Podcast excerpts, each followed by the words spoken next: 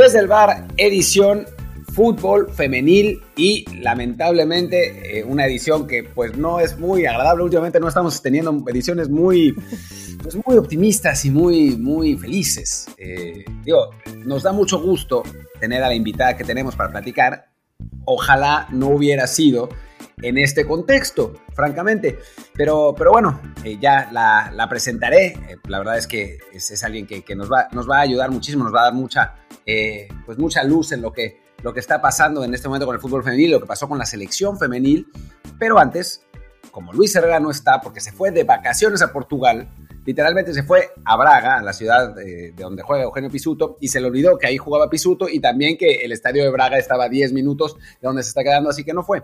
Pero bueno, eh, ni camiseta compró para, para, regalarles. No, toma, toma, ya, ya le reclamarán eh, por Telegram o por todo esto, pero los invitamos a que nos escuchen en Google Podcast, Apple Podcast, eh, Spotify, Amazon y todas las plataformas que ustedes ya conocen. Y ahora sí, sin más preámbulos, está con nosotros Majo González. Majo, qué gusto tenerte aquí, la verdad, un, verdadero placer. ¿Qué onda, Martín? Al contrario, el placer es mío, el gusto es mío. Muchas gracias por la invitación. Y como dices, ¿no? Tristemente no es para hablar de, cosas tan agradables como ha sido últimamente, pero eh, ni modo, se tiene que hacer. Se tiene que hacer, se tiene que platicar y, tenemos que, este, pues no exigir, pero sí desde aquí lanzar un poquito de, de posibilidades de consecuencias, a ver si algo sucede, a ver si nos escuchan. Sí, intentar por lo menos, ¿no? O sea, lo hacemos tantísimo con la varonil y no nos escuchan para nada, que bueno, por lo menos aquí, que a los, los, directivos, pues menos atención le ponen, pues con suerte podemos eh, hacer que, cambien en algo, ¿no? Porque, porque la verdad es que sí fue, pues fue una, una, una, tristeza lo que pasó, sobre todo porque había expectativas muy altas, ¿no? Muy buenos resultados en los amistosos, una nueva generación, la Liga MX eh, femenil, ya, digo, digamos, ya no tan incipiente como, como lo que había pasado en, el proceso anterior. Eh, y aún así, el equipo no clasificó en una eliminatoria en la que pasaban 6 de 8, digo, por lo menos a repechaje. Eh, Majo, a ver, tu, lectura del torneo en sí mismo, antes de hablar de, pues, de la selección y todo eso. Bueno, mira, el, torneo me parece incluso benévolo, tú lo decías hace un momento, sí, 6 y sí con repechaje, pero eh, era, era son dos grupos en donde hay, que decirlo también, ¿no? La CONCACAF no aplica aquí igual que, en la varonil, aquí la CONCACAF es potencia. Em, el tema, el tema, el tema es que estaba tanto Estados Unidos como Canadá, una creciente Costa Rica, em, Jamaica, Haití, Trinidad y Tobago, Panamá, y entonces pensarías, bueno, eh, Estados Unidos y Canadá tienen que estar en dos grupos distintos, que fue como, como sucedió, y en donde caiga México, pues debería tener la suerte de no empezar jugando contra alguna de estas dos selecciones, ¿no? Y al final de cuentas, pues así fue, así fue. Y, lo, complicado de este torneo, Martín, es que em, necesitas muchas veces de una combinación de resultados si es que no sacas un, eh, un, buen resultado en el primer partido. Y fue justo lo que le sucedió a México. Yo lo ponía en redes sociales, primer partido y estás fuera del Mundial. Y es que es prácticamente así en un, en un torneo así, ¿no? Eh, de hecho, primer partido y Estados Unidos ya estaba en el Mundial. Y lo mismo le sucedió a, Canadá y prácticamente lo mismo a, Costa Rica, ¿no? Es un torneo que puede ser muy benévolo o eh, en el cual te puede ir pues muy, muy mal si, si no sacas el resultado esperado. Y fue justo lo que le, lo que sucedió a la selección mexicana. Em, y al principio decías que, bueno, eh, hablabas de la Liga MX, eh, de que es una, una muy buena generación. Para mí es la mejor generación en la historia del fútbol femenil en México pero lejos, ¿eh? sin duda, sin duda alguna. Y, hablaba sobre los directivos, que de pronto no la voltean tanto a ver como a la varonil. Bueno, yo creo que en este caso em, me puedo seguir quejando, sí, nos podemos seguir quejando de que hay muchos equipos eh, que no le ponen atención a su equipo, a su, a su femenil, por así decirlo, pero creo que en esta ocasión las herramientas estaban. Eh, no sé si me explico, a lo mejor no es el cuerpo técnico que yo hubiera tenido, o a lo mejor porque no funcionó, ahorita tomo esta determinación, ¿no? Como, como, como aficionada y como persona que le gusta y disfruta ver el fútbol femenil y que lo ha visto crecer. Em, pero, pero creo sinceramente que, las herramientas estaban, Martín. Por eso, por eso es todavía más, más decepcionante, porque dijeras, eh, lo, lo, mismo de hace muchos años, ¿no? No las voltean a ver, entrenan prácticamente solas o no les dan espacio bueno, en esta ocasión fue un proceso, pues bueno, bastante, bastante bueno y, siendo consideradas la tercera selección en CONCACAF. Ahora ya no lo podemos decir así, ¿no? Eh, sobre todo que en el Mundial pasado México tampoco fue, pero se le consideró un poco un accidente, ¿no? Eh, una, una derrota, eh, había sido contra Panamá, ¿no? La derrota del, del, sí. Pasado en un partido que, bueno, pues se perdió, se, se perdió la posibilidad en un juego, pero en esta ocasión no hay pretexto, ¿no? O sea, se pierde con Jamaica, que bueno, dices, ok, pánico escénico, el primer partido, una nueva generación con, con chavas que quizás no tenían tanta experiencia en, casos así. Pero después la derrota contra Haití, jugando además peor, ¿no? Una Haití después va y pierde 4-0 con Jamaica en el, en el siguiente partido. Eh, ¿Cómo se explica ¿Cómo explicas, pues, la actuación de la selección mexicana? Sí, y además el contexto, ¿no? Porque sinceramente, Martín, hay que ser muy realistas. Contra Jamaica pudo ser un 4-0, no un 1-0, ¿no? O sea, de hecho, incluso que, creo que con Tahití fue como más, eh, fue más realista el resultado que te termina goleando una selección eh, que, yo creo, eh, ya metiéndome un poquito más al contexto, al análisis, y, y me duele lo que voy a decir porque me sorprende yo creo que viene desde el desconocimiento de las rivales. Em, ¿Por qué? Porque hay mucha gente, hay mucha gente que dice, es que no puede ser que las jugadoras de Haití juegan casi todas en Francia y las jugadoras de Jamaica juegan la mayoría de ellas en, Inglaterra. Y, sí, a ver, o sea, esa, parte la, entiendo, la entiendo perfectamente, ¿no? Eh, para mí la, liga francesa es probablemente la mejor del mundo porque más allá del Olympique de Lyon y del Paris Saint Germain, el resto de los equipos son muy competitivos. En España, en Países Bajos, eh, en Inglaterra, suele pasar lo que en la mayoría de las ligas. Hay dos equipos potentes y el resto no son tan competitivos. Incluso pasa, pasa en México, ¿no?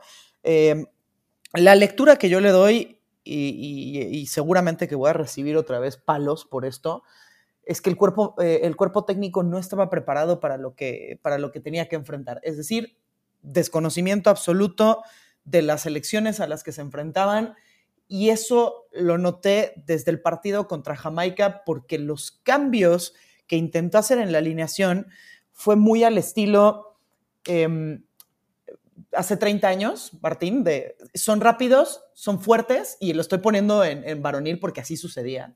Son rápidos, son fuertes, son altos, entonces yo tengo que modificar mi alineación para pelear desde lo físico.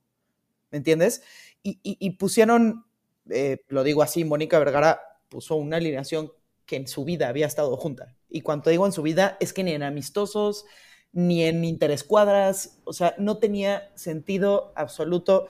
Y para quienes vemos el fútbol femenil constantemente, eh, gente fuera de su posición, la cual incluso terminó, terminó exhibida, ¿no? Y, eso, eso me parece lo peor que puede hacer un entrenador, exponer, exhibir a su, propio, a su propio futbolista.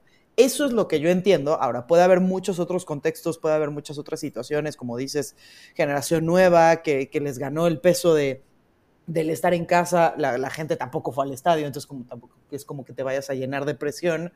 Em, yo, yo es lo que veo. Yo veía pollo sin cabeza en el partido contra Jamaica y contra Haití. Eh, noté como, bueno, esto, esto ya se terminó, ¿no? Eh, no, ¿no? quiero ni siquiera estar aquí.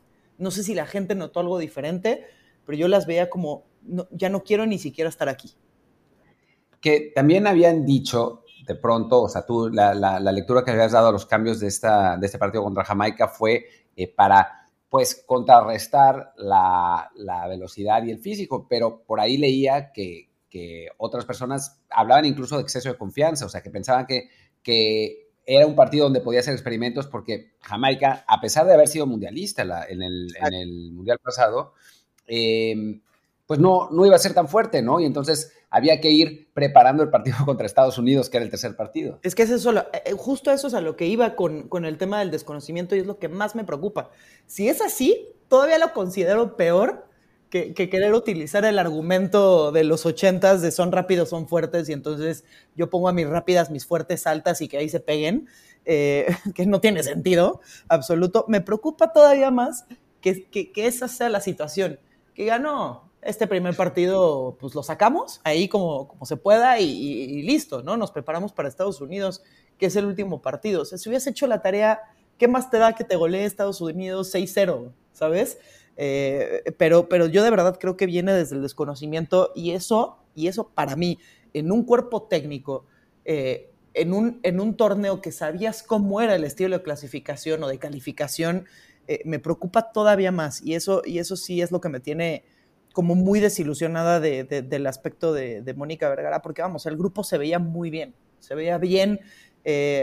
hubo creo que también varios procesos o microciclos sin sentido, porque ¿A qué digo o a qué voy con, sin sentido? Eh, llamaba futbolistas que, que no volvían a estar en el siguiente ni en el siguiente, o sea, punto, hacía cuatro microciclos y todas eran totalmente diferentes. O sea, yo entiendo que quieras ver a las jugadoras en un ambiente de selección, pero no te sirve de absolutamente nada que todas sean distintas al proceso o mini proceso previo, me, explico. Entonces, eh, creo que hay muchas cosas criticables y más allá de, eh, la eliminación, que, incluso todavía me duele un poco más, eh, amigo, porque ayer tenías que ganarle 1-0 a Estados Unidos, un Estados Unidos que salió caminando y, ni eso pudiste hacer, ¿no? Entonces, eh, y, creo que se notó una diferencia muy, muy grande de los partidos previos, Jamaica y Haití, a quienes jugaron contra Estados Unidos que sí tenían una idea de lo que tenían que hacer, ¿no? A lo mejor entendiendo mucho más que Estados Unidos es más fuerte y que le tienes que tener un poquito más de, respeto, pero una vez más, ¿por qué si a Estados Unidos sí las conocías? A, tus otras dos selecciones previas no, y a las cuales les debías haber ganado, porque yo estoy segura que mejores que Jamaica y Haití, más allá de que jueguen algunas en Inglaterra y otras en Francia, esta selección mexicana sí es mejor, sí tiene más calidad aunque es difícil decirlo, francamente, después de el paseo que nos dieron, ¿no? Porque, o sea, no fue, no, es no, no, fueron de esos partidos que, que, bueno, el rival se te echa atrás y le tiraste 30 veces y no metiste ninguna y te metieron un gol, un contragolpe. O sea, la realidad fue que, que, las mexicanas fueron superadas en los dos, ¿no? O sea, fueron superadas claramente en los dos. Y me llama la atención lo de Mónica Vergara porque a mí me tocó entrevistarla hace, hace unos tres años en, un evento de FIFA y me pareció una chava muy preparada, ¿no? Con muchísimo conocimiento, eh, que, que, o sea, eso, que, que, entendía que la manera de llegar a hacer algo en el, en, el, en el, fútbol en general era a través del conocimiento, ¿no? O sea, que haya pasado lo que pasó, eh, más allá de, la razón, ¿no? O sea, más allá de si fue para, competir las, altas con las altas o por exceso de confianza, eh, pues sí llama la atención que una selección dirigida por ella, que en principio pues tiene, la pinta, tiene por lo menos el verso de, sí saber, sí entender, haya perdido con esa claridad contra rivales que, bueno, pues tú las conoces mejor, en, principio tendrían que ser inferiores. Sí, Sí, sí, sí, sí, sí, o sea, totalmente, es que estoy contigo en eso. Yo también, eh, o sea, hay que partir del punto de que Mónica Vergara llevó esta, a varias de esta generación a una final de, Mundial. Sub-17 perdiendo contra, contra, este, contra España, hace muy pocos años. Eh, entonces, a mí también me sorprende que haya cambiado tanto. Yo no sé si, eh, y voy a hablar aquí tal cual desde el desconocimiento, lo cual no debería, pero voy a, voy a hacer una suposición. Yo no sé si entre más alto llegas dentro de la Federación Mexicana, más te metes en lodo por decirlo de buena manera, y, terminas embarrado de lo que sucede o ha sucedido toda la vida eh, alrededor de nuestras elecciones. Y el año que llevan nuestras elecciones, eh, Martín, a eso me refería con las consecuencias. O sea, tiene, algo tiene que suceder. Alguien, o sea, yo en donde trabajaba en corporativos, si, si tomas las decisiones tan mal y, te llevan a que la empresa le vaya tan mal, es que cabezas ruedan. Aquí yo no sé si vaya a suceder algo por el estilo, como lo platicábamos incluso antes de empezar a, grabar, pues igual y no, ¿no? Porque siempre ha pasado así en México, no pasa nada, ¿no? Los que siempre se quedan tranquilos son los directivos, porque sale la nueva camiseta o de pronto a ver si en Qatar de, de, milagro se le gana a alguien de de, peso, se vuelve a meter uno a octavos de final y pierdes contra Francia, porque no le veo de otra manera, y dices, bueno, no fue tan malo todo, entonces pues déjenlos ahí a Torrado, a De Luisa, todos tranquilos. No sé si también sea yo muy eh, eh, catastrófica y quiera correr a todo mundo, pero creo que sí debe haber consecuencias, porque, insisto, es la mejor generación en tu historia y literalmente la desperdiciaste, literalmente, por desconocimiento, por soberbia, por sobradas, por como le quieras llamar, eh, pero yo creo que sí es, eh, algo debería suceder porque además, tristemente, a ver si esto no lleva consecuencias hacia una liga que para mí es la mejor de Latinoamérica y una liga que más allá de, uy, cómo han crecido, es una liga buena. Te prometo que, tú que, estás en Europa y seguramente puedes ver otras ligas, yo he tenido suerte de relatar las ligas suecas, alemanas, la española, y es que te lo digo, equipos de media tabla de allá con equipos de media tabla de México compiten. Eso, eso es algo muy importante que quiero destacar. Eh, entonces, ojalá esto no tenga repercusiones sobre, sobre la Liga MX. Y no podría ser también, digamos, porque, a ver, partamos, juguemos un poco al abogado del diablo, ¿no? O sea, más allá de, de que, de que, bueno, a nivel directivo sabemos que, que, la cosa no está bien, y si yo pudiera contar lo que sé... No, olvídate. Sí, sí, sí. No. Van, van, al, al servicio de la federación y queman toda la leña verde. Pero bueno, en fin, eh, partamos de eso. Pero por otro lado, también decir que, eh, bueno, tú misma decías que a esta selección se le dio el apoyo que otras selecciones no habían tenido, ¿no? O sea, a final de cuentas, sí se le da, eh, pues, los recursos, la independencia, la, la, el reflector, a, se, se, consigue, cosa que no se consiguió, por ejemplo, en la sub-20, ¿no? Se consigue que este proceso premundialista, y si no estoy equivocado, también preolímpico, ¿no? Porque las dos primeras cenas iban a, a, los Juegos Olímpicos de 2024. Así es. O sea, también perdimos eso, ¿no? Igual era difícil conseguirlo, pero también lo perdimos, ¿no? Eh, o sea, se le dio todo eso a esta selección. Y aún así no se consigue, ¿no? El, el, el objetivo. ¿Por qué? ¿No? O sea, será, aquí me decían, en, en, tenemos un grupo de Telegram muy, muy activo y muy grande, eh, me decían que no habrá sido porque en lugar de enfocarse en exportar jugadoras para darle ahora más, eh, más lustre a la Liga MX femenil, se está importando, se están, eh, no sé, o precisamente porque era la primera, la primera eliminatoria de muchas de estas jugadoras, o sea, o, por el error de Mónica Vergara, o sea, si tú pudieras aventurar, ¿por qué? Más allá del desastre directivo, que eso es otra cosa y, y estamos de acuerdo, ¿no? ¿Por qué? O sea, ¿qué, qué, qué es tu, tus tres conclusiones de por qué pasó esto? Es que está, está difícil. Yo, yo, yo creo sinceramente que eh, fueron malas decisiones por parte, por parte del cuerpo técnico y esa, esa parte de, de repatriar jugadoras es que acaba de suceder. O sea, sucedió hace tres meses, no tiene mucho que ver con el proceso. Y de hecho, te voy a poner un ejemplo bien importante. Costa Rica, Costa Rica que va a la Copa del Mundo, eh, a las pocas jugadoras que tenía fuera, eh, o, de las más importantes que tenía jugando fuera, jugando unas de ellas en, Francia, pocas de ellas en Francia, algunas otras en Estados Unidos, una en Inglaterra, eh, literalmente, y esto no lo estoy inventando, lo dijo el señor de Luis Fernando Suárez, creo que se llama, ¿no? El, técnico, ex técnico de Costa Rica, que lo que hizo como, como idea la federación fue repatriarlas para estar cerca de, la selección, para estar cerca en todos los procesos, y a Costa Rica le funcionó.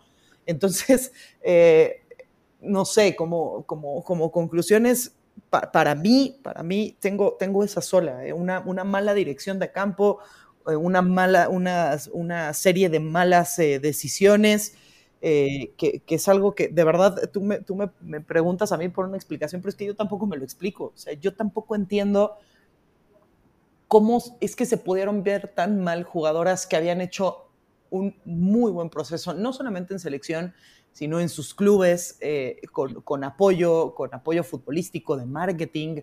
Eh, sinceramente, yo tampoco me lo explico, pero por lo visto ante Jamaica y Haití, que para mí eran los partidos, y lo dijimos muchas veces, el partido contra Jamaica era el angular, era el más importante, y, y las decisiones fueron las peores vistas en mucho tiempo. Eh, yo sí se lo voy a cargar, sinceramente, a esas tomas de decisiones por parte, de, por parte del cuerpo técnico. Yo creo que en este caso hay que ser muy valientes, hacer lo que hizo Brasil, traer a gente de élite, y con élite me refiero a, Jill Ellis de Estados Unidos, a Pia Sondhach, que ahora está con, con Brasil y Brasil está arrasando y, va a seguir arrasando en, en Copa América. Eh, o, lo decía ayer eh, Marc Rosas, Luis Cortés, en este momento no está trabajando y es un, es un señor que formativamente es de lo mejor que hay en el fútbol eh, mundial femenil. Y, y, eso es lo que tendrían que hacer, ser, ser valientes y no solamente es, eh, es de casa, conoce a las jugadoras y ya, no hay que dar un golpe sobre la mesa si es que en verdad quieren que esto funcione. Sí, Luis Cortés está de, técnico de Ucrania, ¿no? Está con Ucrania, sí, está, está con Ucrania, pero eh, con, facilidades de salir. Eh, no lo quise decir como que no tiene trabajo, sino que literalmente puede dar por terminado su contrato eh, cuando, cuando le plazca y en este momento no está, no está ya ejerciendo, está en casa, tal cual. Sí, me imagino además que la selección ucraniana debe, tener problemas en este momento para conjuntarse sí. por razones que conocemos. Sí, sí, sí. Sí, que ese, eso yo te iba a decir, lo, sacaste el tema tú, tú antes que yo, pero pues sí parecería ser un momento, así como ha pasado en el varonil, ¿no? Que han llegado, pues, directores técnicos de afuera a enseñar. Esa es la realidad, ¿no? O sea, hay otros que vienen a robar, pero, pero hay, hay muchos que han venido a enseñar, ¿no? Y a establecer escuela, ¿no? A final de cuentas. Sí. Em, y creo que, que quizás en el fútbol femenil sería ese momento, ¿no? O sea, a, final de cuentas, si le queremos meter lana, pues traer a Pia Sunhag pues no es tan difícil, ¿no? O sea, digo, no es tan difícil en el sentido que yo creo que se le puede pagar lo mismo que, le está pagando Brasil, ¿no? No sé, ¿Gil Ellis está trabajando ahora? Eh, según yo, según yo, no. Me parece que salió de Estados Unidos en 2000, terminando la Copa del Mundo. Fue campeona y, se acabó ese proceso y me parece que no. En este momento, a menos de que esté con la Federación Estadounidense, yo en ningún equipo ni en selección la, tengo, la tengo vista. Entonces, ¿por, ¿por qué no? ¿Sabes? Si ese es el, eh, si, quieres realmente dar un golpe sobre la mesa y demostrar que sí te interesa que, el fútbol femenil mexicano siga creciendo, porque te digo algo, Martín, en los clubes lo están haciendo, clubes, mejor dicho, perdóname, eh, en los clubes lo están haciendo, están, están trayendo entrenadoras y entrenadores de talla mundial. Entonces, ¿por qué, ¿por qué en la selección no hacerlo, no? O sea, yo entiendo que quieren seguir los procesos, vienen, están a Galindo, estaba Espejo, pero yo sinceramente creo que tiene que ser alguien de élite. Y élite son los nombres que, acabo de, dar hace un momento como, como ciertos ejemplos, ¿no? Lo que hizo Ecuador con Emily Lara, eh, que, es básicamente la mano derecha de Tite o Tite, o como se diga de, Brasil, Chiche. Em, Chiche. Eh, Chiche. Es la mano derecha del entrenador de, Brasil varonil, que seguramente estará en la final de la Copa del Mundo, yo creo, eh, a menos de que los haya salado ya, disculpen. Em, entonces, ese, tipo de golpes sobre la mesa son los que hay que dar. Yo, yo, yo es lo que creo que debería ser el siguiente paso. Sí, que tienes, por ejemplo, ejemplos como el de John Herdman, que fue el, técnico de la, selección femenina de Canadá antes de, ser el de la varonil y llevarlos al, Mundial, ¿no? O sea, sí creo que, se, tiene que tratar de, traer a alguien eso, que, que, que genere escuela, porque además creo que hay una diferencia entre el fútbol femenil y el varonil, que es que en el fútbol varonil no puedes llevar a los mejores técnicos de clubes a, dirigir selecciones. Es complicado porque las diferencias económicas son muy grandes, ¿no? O sea, eh, un, entrenador, porque luego, luego fantasean aquí en, México, bueno, allá en México, diciendo, no, pero es que México, con lo que le paga a Martino, podría traerse a Pep Guardiola. Y Pep Guardiola jamás va a aceptar venir a México a dirigir la selección mexicana, no hay manera. En el fútbol femenil todavía no es así. O sea, obvio, están los equipos que juegan Champions, ¿no? Eh, las de la Liga Francesa, el Barcelona, etcétera. Pero en general, las, los entrenadores más, las entrenadoras, pues, eh, más reputadas son las de selección. Sí. Entonces, creo que en ese sentido, y además tomando en cuenta las diferencias económicas de lo, que se, de lo que se le paga a los, a los hombres con las mujeres, creo que se podría hacer un esfuerzo, ¿no? Por traer a, un, a alguien de élite que genere una escuela de entrenadores en México creo que sería muy importante para el futuro. Sí, sí, sí, creo que diste con, algo bien importante y que seguramente a alguien no le va a gustar, pero, pero aquí se necesita formar mejores directores técnicos, tanto para el fútbol varonil como para el fútbol femenil, ¿no? O sea, eh, de hecho, mucha gente se enoja con, este tema porque dicen, pues no los conoces. Bueno, hasta hasta el momento al menos muy pocos han salido, ¿no? O sea, si me quieres hablar de Marcelo Micheleaño, o no, es que no sé, ¿no? Eh, yo de verdad que en Mónica Vergara también tenía mucho, eh, mucha fe puesta, te digo, no sé qué pasó, no sé, y eso es algo que solamente la entrenadora y las jugadoras saben, no creo ni siquiera que los propios federativos tengan idea de qué pasó en ese proceso, de qué se rompió, eh, pero pues claramente no pudo con una tarea muy importante pero que tenía a la mano y que tenía las herramientas para hacerlo, ¿no? Entonces, eh, eso, eso es lo que a mí, lo que a mí sinceramente más, más me preocupa y, que ojalá no recaiga, ¿no? Sobre, sobre la liga. Y bueno, si tienes por allí cerca a Luis Cortés, háblale bonito a la Ciudad de México, porque luego también el, pensar venir para acá es un poco complicado, pero, pero ojalá, ojalá se haga ese esfuerzo, porque creo que, que, puede valer la pena. O sea, ayer, ayer me decían y me ponían en, en, Twitter, ¿no? Que ya ves que es una jungla, o diría eh, Marion Reimers, es un baño público y cualquiera puede poner y escribir lo que quiera. Eh, me decían, entonces estás diciendo que si México con otra directora técnica u otro director técnico le podría ganar a Inglaterra, que está jugando ahora en la Euro, goleando y demás. No, no, no, no digo eso. Me refiero a que con, con otras, otro tipo de decisiones, y hay que ser bien sinceros, se le tenía que ganar a Jamaica y Haití, con otro tipo de decisiones, y creo yo, con un mejor cuerpo técnico y un, y un proceso todavía mejor, entras a una Copa del Mundo que es tu objetivo y probablemente compitas. Eso es lo más importante. Los procesos son largos. O sea, hay que recordar que el fútbol femenil en México tiene cinco años. No me refiero a las pioneras, ¿no? Maribel Domínguez, Iris Mora, eh, la propia Mónica Vergara. No, me refiero a ese, a ese tipo de, fútbol femenil, sino a la profesionalización como tal, eh, a las bases de, un sub-15, de un sub-17, de torneos eh, en, clubes. tiene muy poquito tiempo, muy poquito tiempo. O sea, y, y tú lo puedes ver seguramente en España. ¿Cuántos años lleva la Liga Española funcionando relativamente bien? ¿20, 25? y, apenas digamos que empieza a dar frutos a largo plazo con la sub-19 siendo campeón de Europa otra vez, con la selección española ahora sí siendo favorita en una Eurocopa, ¿no? Bueno, sin ir más lejos, yo llegué hace 15 años y hace, ¿qué será? 10, llegó Nivel Domínguez al Barça. Exacto. Y el Barça, el fútbol femenil del Barça eh, no era nada, o sea, era un equipo que ni siquiera, o sea, que peleaba media tabla, que estaba eh, a veces en la en las posiciones de abajo en España. O sea, no había ni siquiera una conciencia en los clubes grandes. El Madrid no tenía equipo femenino. Exacto. Sin, ir más lejos, ¿no? Eh, no había como conciencia entre los grandes clubes de la importancia y la verdad el potencial que, económico que tiene el fútbol femenil. Porque pues, no nos engañemos, aquí la gente piensa en la lana y como que no entendían todavía del todo que el fútbol femenil sí podía ser negocio, ¿no? Eh, creo que eso ha cambiado y creo que en México todavía no ha cambiado, ¿no? O sea, creo que todavía hay, un, hay un proceso que se tiene que, que, cumplir, que, no se ha cumplido y que, pues bueno, estamos, estamos viendo las consecuencias, sin que esto quiera decir, o sea, que quiera justificar el desastre, ¿no? no, claro. Sí, sí, sí. No, no, no, totalmente. Tienes, tienes toda la razón. Hay un proceso que se debe cumplir, sí, que debe mejorar, pero esto, por supuesto, que es eh, con todas sus letras dicho un fracaso.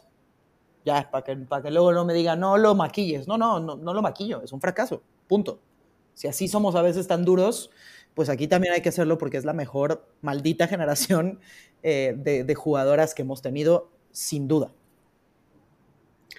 Y después un tema espinoso, que yo creo que no, que dadas las circunstancias no cambia tanto, pero bueno, en fin. Charlene, mm. ¿qué onda? Mm. A ver, ¿por qué está suspendida? O sea, porque obviamente está suspendida, o sea, está vetada. Em, y ¿qué tanta diferencia hubiera hecho en este, en este premundial? Es que eso es lo que no sé. Martín. No sé si hubiera hecho mucha diferencia porque, eh, sinceramente, no se le veía ni pies ni cabeza al equipo. Entonces, a lo mejor sí, Charlín. Bueno, vamos, vamos a ponerlo en, el, contexto o en el ejemplo más este, payaso que hay, ¿no? las dos que tuvo Diana Ordóñez contra Jamaica, las metía Charlín ahí se hubiera cambiado, ¿no? Ahí se hubiera cambiado. Pero el partido también con Charlene o el proceso con Charlene hubiese, sido distinto. Seguramente la alineación con Charlene también hubiese sido distinta. O sea, es que em, no podemos predecir lo que hubiera sucedido, pero sí podemos decir que sin duda alguna tendría que haber estado la máxima goleadora del torneo, eh, junto con Alicia Cervantes, eh, y la mejor delantera que tenemos, ¿no? Yo no... Y no, no estoy mintiendo de verdad, no soy una persona que tenga muchos contactos. Sinceramente, creía tener algunos en el Celta y hasta esos me ven la cara, entonces eh, eh, no tengo muchos contactos, entonces no sé por qué se quedó fuera. Para mí no tiene explicación, no sé si fue por unas declaraciones de hace tiempo, no sé si sea por gusto, por, por decisión técnica, no le gusta. Eh, porque no haga grupo como el Chicharito. es que la verdad, eh, de verdad que no, no, no, conozco los motivos. No, no voy a inventar, no sé por qué fue, no tengo ni idea, pero lo que sí sé es que la mejor delantera que tiene México tiene que estar en la selección. Y no fue el caso. Y, más allá de eso, pues no podemos predecir qué tanto, eh, qué tanto hubiera cambiado, ¿no? Eh, yo, yo, yo, creo que claro que te mejora el equipo, pero de nuevo tendría que haber estado con, con el proceso entero de, de la selección para, para, entenderse bien con sus, con sus compañeras. Que, que, a ver, Martín, si llegó a Tuzas o llegó a Tuzos Femenil, a Pachuca, y sin conocerse mucho con sus compañeras, porque nunca había jugado a nivel clubes en México, hay que decirlo, ya se fue a jugar muy joven en Europa sin que aquí existiera una liga, solamente existía Andrea Soccer, la, la escuela de fútbol, que bendita sea toda la vida Em, y solamente existía eso. Y entonces llegó a Pachuca y como si se entendiera de toda la vida, metió los goles que quieras, ¿no? Entonces, pues podemos decir que en selección a lo mejor hubiera sido igual o, tal vez no, ¿no? Lo que sí digo es que la mejor delantera tendría que haber estado convocada. Eso sí es algo que no me explico, que no entiendo y que de nuevo tendría que haber una explicación.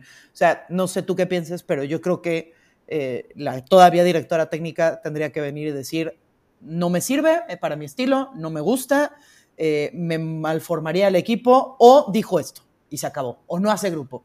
Pero tendría que haber una explicación, yo creo, ¿no? Sobre todo tras un fracaso de este tamaño. A ver, yo sé, sé, eso te lo puedo decir Dale. con absoluta certeza, que sí está vetada. O sea, pero, no, pero, no sabes por qué. No sé por qué. Ok. No sé por qué. O sea, no es decisión técnica.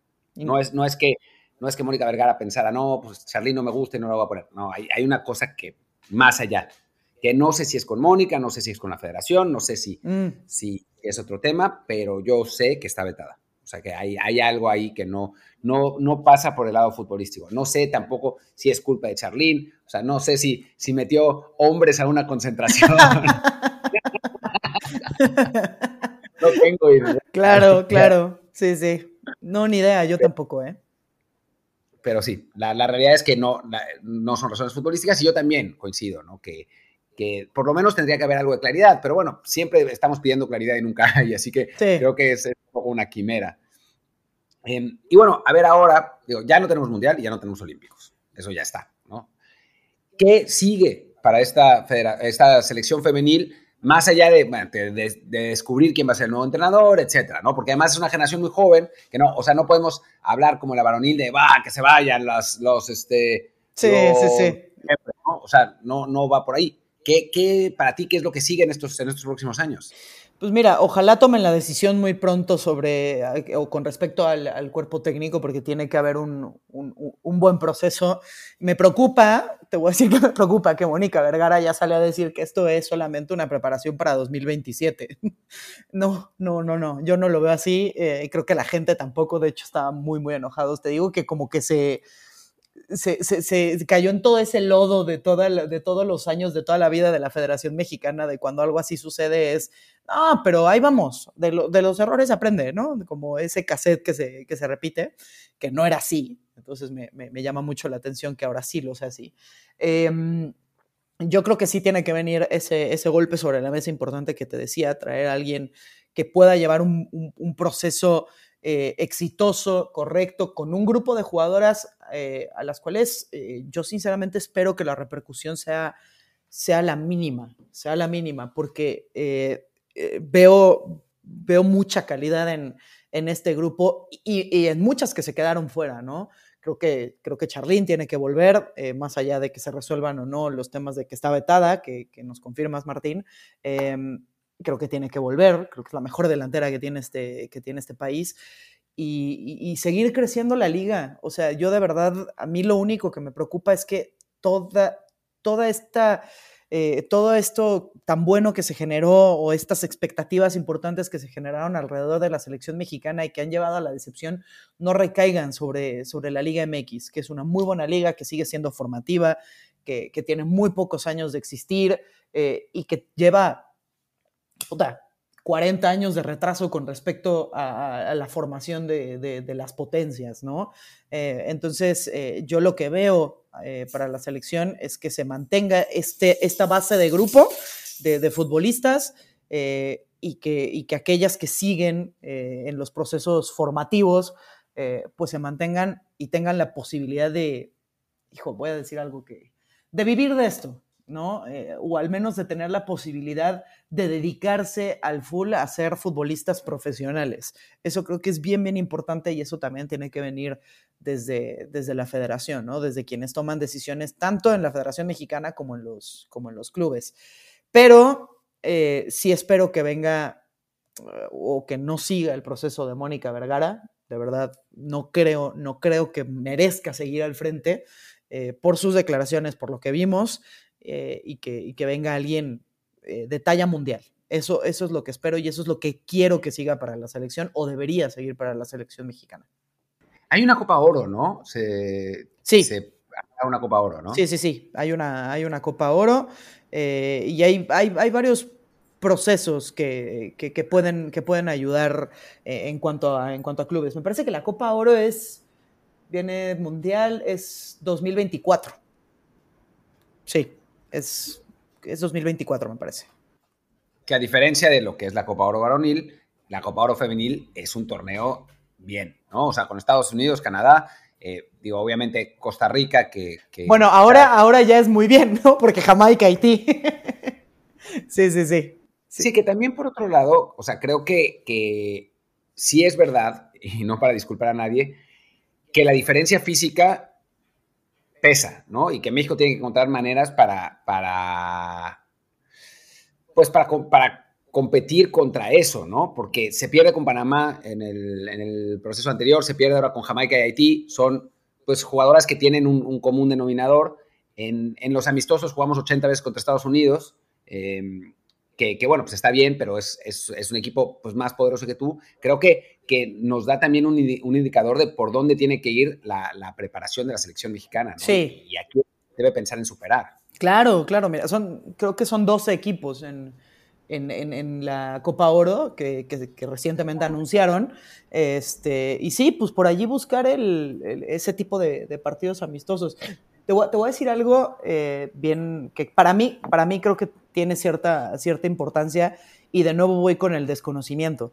En México, eh, creo que tenemos la fortuna en, en, cuanto a la selección mexicana femenil de que muchas son eh, nacidas en Estados Unidos, desarrolladas en Estados Unidos y que vienen aquí porque muchas veces se quedan fuera ¿no? de sus posibilidades de jugar con Estados Unidos.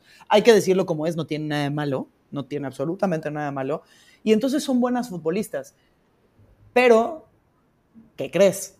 Que Haití también tiene muchas jugadoras de origen francés que se quedan cortas en Francia y que vienen y juegan para Haití. Y Jamaica tiene muchas jugadoras en Inglaterra que se quedan cortas para la selección inglesa y que vienen y representan a Jamaica. ¿No? Entonces, ese, ese, tipo de situaciones también me parece que le falta un poquito de lectura eh, en ese sentido a, tanto a la federación como al cuerpo técnico eh, y pensar, ah, bueno, estamos a la par, ¿no? O, el típico eh, que creemos que los únicos que crecemos somos nosotros en CONCACAF y el resto no. Y para nada, ¿no? Las elecciones, como ya lo demostraron, Jamaica y Haití, pues siguen creciendo, Costa Rica sigue creciendo y entonces creo que esta, esta Copa Oro eh, puede ser un gran termómetro de nuevo para, para México. Y ojalá ella sea con un proceso de dos años eh, de alguien dedicado totalmente, totalmente de talla mundial al fútbol femenil. Sí, ahora y que nos cuidemos con, con Curazao y Surinam, ¿no? Porque ya nos van a tocar también las holandesas que no pueden. No, es que, sí. No lo, no lo dudes. Bueno, a Surinam lo goleó México en, dos partidos amistosos, pero nada que ver, nada que ver, ¿no? Ya, sí, pero bueno, en dos años nos, nos, la pueden aplicar también. Exacto. Pero bueno, pues Majo, muchísimas gracias por acompañarnos. Ya nos, nos echamos nuestros buenos 40 minutos eh, platicando de esto y te digo, te, voy a comprometer, si quieres, para un día de estos, platicar de, otras cosas, ¿no? O sea, tenemos, digo, cuando empiece la Champions o alguna, alguna cosa así divertida de, todas las que haces para, para también, eh, pues, entrarle a eso. Órale, claro, con gusto, yo feliz. Buenísimo. Pues muchísimas gracias, muchísimas gracias a Majo, muchísimas gracias por acompañarnos en, esta edición de Desde el Bar de eh, Fútbol Femenil. Ojalá que la próxima vez que tengamos a Majo, sobre todo hablando de estos temas, sea eh, pues para algo más positivo, no, no para lo que pasó esta vez. Pero por lo pronto, pues muchas gracias por acompañarnos. Ah, Majo, ¿dónde te pueden encontrar? Perdón, en, las redes. Ah, ok, en, redes sociales, si les gusta el fútbol y la aviación, porque si no me van a odiar. Eh, en Twitter me pueden encontrar como Majola B, B de burro al final. Este, en Instagram como Majolagram porque soy muy original y entonces se me hizo lo más sencillo del mundo. Este, sí, y próximamente, bueno, cuando, cuando empiece la Champions League en TNT Sports México y en HBO Max, ahí estaré narrando partidos de la UEFA Champions League. Perfecto. Y bueno, yo soy Martín del Palacio, mi Twitter es arroba martín de ELP, el del podcast es desde el bar POD, el de Luis, si se digna aparecerse uno de estos días, es eh, Luis, RHA. Y pues muchas gracias por acompañarnos en Telegram también, eh, desde el bar POD, hacemos, eh, regalamos camisetas y pasamos, eh, la pasamos bien, la verdad. Pero bueno, gracias a todos por acompañarnos y nos vemos muy pronto. Chao, chao.